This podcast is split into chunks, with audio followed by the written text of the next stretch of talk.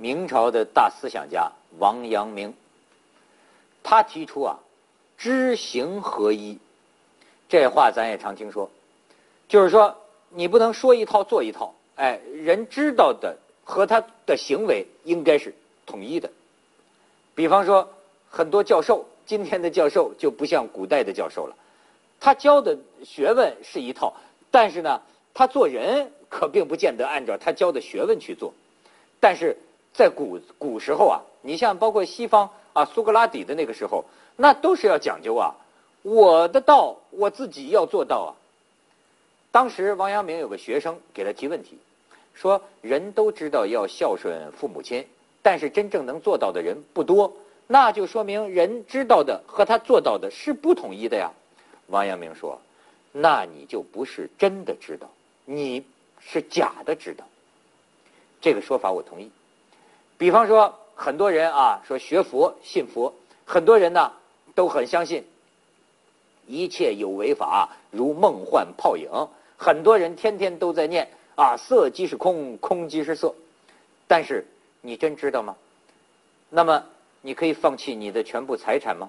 你可以 呃这个干看到美女不动心吗？你看，你说你不能，你不能，那你就不是真的知道色即是空，空即是色呀。王阳明所在的那个时候啊，正是明朝正德年间啊。正德皇帝那个时候，太监刘瑾当道，把反对他的人呐都关进了大牢。王阳明啊，偏偏要这个写奏章控诉这个刘瑾，结果他也进了大牢，挨了板子，被贬到荒凉的贵州龙场这个地方。那地方那偏远，蛇虫遍地，他的侍从啊都纷纷病倒，但是王阳明没有崩溃。保持着革命的乐观主义精神，甚至还给他的侍呃侍从们呐唱歌，哎，念诗唱曲儿，他来亲自照顾他的这些侍从。后来他在这儿啊领悟了新的思想，就是有名的龙场悟道。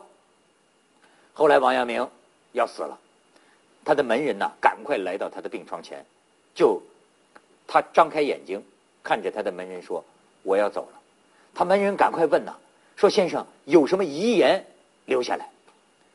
王阳明听了，微微一笑：“此心光明，亦复何言？